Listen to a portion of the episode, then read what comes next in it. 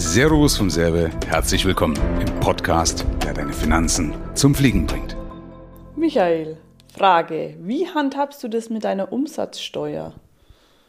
Was meinst du damit, wie ich das handhabe? Genau, das wusste ich, dass die Frage kommt. naja, ähm, das, dass kein böses Erwachen ist. Also wie überwachst du das, äh, was du an Umsatzsteuer abführen musst? Okay, also gibt es verschiedene Wege, die da nach Rom führen. Ähm, das eine ist halt, dass ich nutze einmal das, dass ich nur meine Nettoumsätze betrachte. Ja, also wichtig ist natürlich, dass die, die Umsatzsteuer nur relevant ist, wenn ich auch Umsatzsteuerabzugsberechtigt bin, also wenn ich es abführen muss. Ja, nicht jeder muss ja Umsatzsteuer abführen, aber sollte logischerweise sein. Aber dass ich also meine, meine ganzen Umsätze nur netto betrachte, also um ableiten zu können, wie weit ich agieren kann wie viel ich investieren kann, ohne in die Bretouille zu kommen. Dazu betrachte ich praktisch alles nur netto. Mhm. Ja, weil für mich ist ja Umsatzsteuer ist ja nur ein durchlaufender Posten. Mhm. Ja, es kommt eben auch darauf an, ob ich es jetzt beispielsweise oder in welchem Rhythmus, dass ich es abführe. Ja. Äh, ich sehe jetzt zum Beispiel das, das Thema Umsatzsteuer nicht ganz so kritisch, weil viele haben da immer ein bisschen Angst davor, weil der Staat ja im Endeffekt das schon regelt. Wenn du zum Beispiel wenig Umsatzsteuer oder weniger Umsatzsteuer abführst, dann hast du es ja im Endeffekt nur einmal im Jahr. Das heißt, es wird geschätzt, ja, und dann wird das einmal im Jahr wird das ja abgeführt. Dann ist es aber ja schon nicht zu viel. Ich weiß jetzt leider nicht die Grenzen, bitte Steuerberater fragen, und das mag sich auch jederzeit ändern. Aber sobald es ja mehr wird, wäre ich ja schon wieder vierteljährlich veranlagt. Das mhm. heißt, dann ist ja das Risiko, was ich vor mir herschiebe, nicht mehr so groß, weil es mich ja zumindest immer nach drei Monaten einholt. Habe ich nochmal eine höhere Schwelle, ja, dann muss ich ja schon monatlich abführen. Also wir führen, äh, führen beispielsweise ja monatlich ab äh, und damit kann ja keine große Überraschung sein. Das heißt, ich löse das durch einen Mindestfüllstand auf dem Konto. Also ich packe jetzt nicht die Umsatzsteuer, berechne das und gucke, äh, wie ich das wegführe und mache das durch einen Mindestfüllstand. Äh, man muss natürlich aufpassen, je nachdem, wie du, wie du ähm, veranlagt wirst, dass ich natürlich im Standard Umsatzsteuer abführe, auch für nicht verdiente Umsätze. Mhm. Also wenn ein Kunde zum Beispiel, ich stelle dem eine Rechnung, mhm. dann muss ich ja Umsatzsteuer für diese Rechnung abführen, obwohl der vielleicht noch gar nicht voll bezahlt hat.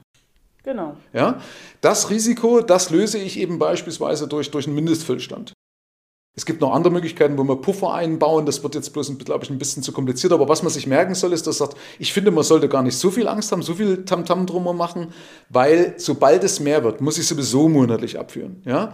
Und dazu, um Entscheidungen aus, aus, daraus ableiten zu können, betrachte ich das Ganze nur netto und habe eben meinen Mindestfüllstand auf dem Konto. Das heißt, bei mir ist nicht null bei, wie bei manchen, die ein Kontokurrent als Null, also wenn sie dann bei minus 50.000 sind, haben die schon das als Nullgrenze gedanklich. Äh, bei mir ist 0 plus.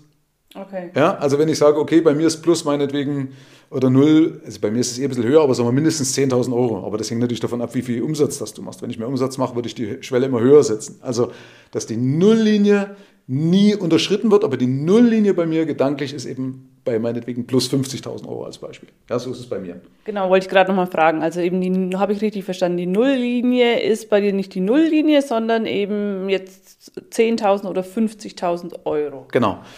Und dies eben dafür da, unter anderem auch äh, dann eben die Umsatzsteuer abführen zu können. Zum Beispiel, wenn ich mich halt eben mal doch mal irgendwie vertun sollte, dass ich halt irgendwas nicht betrachte. Also ich, weißt du, es ist ja immer nur dann problematisch mit der Umsatzsteuer, wenn du zusammen mit einem spitzen Bleistift rechnest oder wenn du keine Rücklagen hast, wenn du null Rücklagen mhm. hast. Ja, dann ist es ja wirklich doof. Ja, dann muss ich mir schon angucken, sagen, okay, wie viel habe ich eingenommen, wie viel kann Umsatzsteuer kommen, aber dann überwachst du ja auch wiederum nicht so viele Einnahmen. Ja, dann weiß ich, okay, ich habe 10.000 Euro in Rechnung gestellt, also weiß ich, muss ich 1.900 Euro Umsatzsteuer für mhm. diesen Monat beispielsweise mhm. zurücklegen. Das kann ich ja meinetwegen auch auf ein separates Konto packen, wenn ich das möchte. Ne? Dass ich ein mhm. Unterkonto irgendwo wähle, was kostenpflichtig, äh, kostenfrei ist, weil solche sogenannte Unterkonten, die also nicht für den Giralverkehr gedacht sind, die sind ja nicht kostenpflichtig, sind äh, kostenlos in der Regel bei deiner Bank, kannst du einfach ein kostenfreies Unterkonto dazu wählen und dann packst du es halt rüber. Mir ist es zu doof, die Umsatzsteuer mal wieder hinzuschieben, dann wieder zurückzuschieben, das ist mir zu blöd, also Ne, Wenn es nicht einfach geht, geht es ja einfach nicht. Also sage ich, pass auf, wir rechnen nur netto, ja, und wir machen das mit Mindestfüllstand. Bei den Rest löst ja der Staat automatisch, dass er sagt, pass auf, wenn das jetzt höher werden sollte, dass es wirklich problematisch ist, muss es ja sowieso monatlich abführen. Eine andere Möglichkeit wäre jetzt theoretischerweise noch, dass man sagt, hey, nimm doch einfach den Durchschnitt der letzten drei Jahre. Ja, wo du sagst, was, lass dir doch einfach von deinem Steuerberater sagen, wie viel hast du durchschnittlich die letzten drei Jahre an Umsatzsteuer bezahlt? Jährlich. Ja, ja. Ne? Oder kannst also rechnest halt dann auf einen Monat um, damit ich halt einfach das als Budget monatlich in meine Kosten schon okay. mit einpreise. Ne? Wenn ich sage, okay, ich habe durchschnittlich 5000 Euro bezahlt, dann machst du halt meinetwegen 6000 Euro als Budget oder mhm. 5500, also packst einen kleinen Puffer oben mhm. drauf.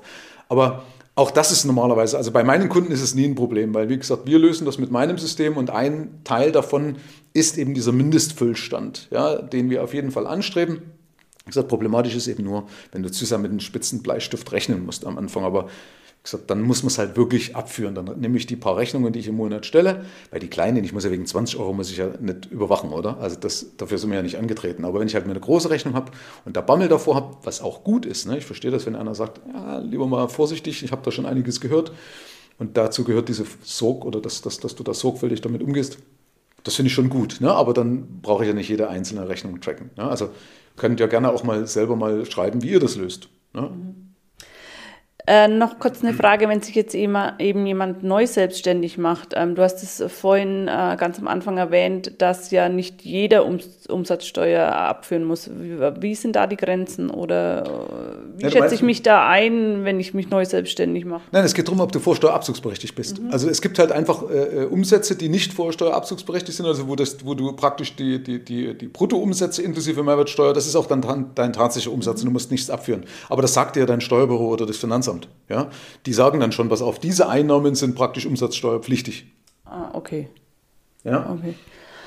Ähm, und wenn eben da jetzt jemand Hilfe braucht, dann äh, bist auch du der richtige Ansprechpartner, der da eben helfen kann, diese Übersicht zu bekommen, inklusive der Steuer. Ja, ja, also für die Übersicht schon. Also grundsätzlich immer Steuerbüro fragen, logischerweise, ja, weil wir wollen da denen nicht ans Bein pingeln, das würde mir auch nicht zustehen. Also die, die, äh, wenn es um, um solche Sachen geht, immer das Steuerbüro fragen. Wir sind der Ansprechpartner, wenn man sagt, wie kann ich es jetzt leichter überwachen, so wie ich es jetzt gerade gesagt habe. Ne? Okay. Da vielleicht auch mal eben ein bisschen äh, so die Angst zu nehmen und sagen, pass auf, wenn du die zwei Sachen beherzigst, dann bist du schon richtig auf einem guten Kurs. Da habe ich gemerkt, dass das oftmals die Steuerberater leider nicht mit abdecken oder vielleicht Gott sei Dank nicht mit abdecken und dadurch uns Raum für Dienstleistung geben.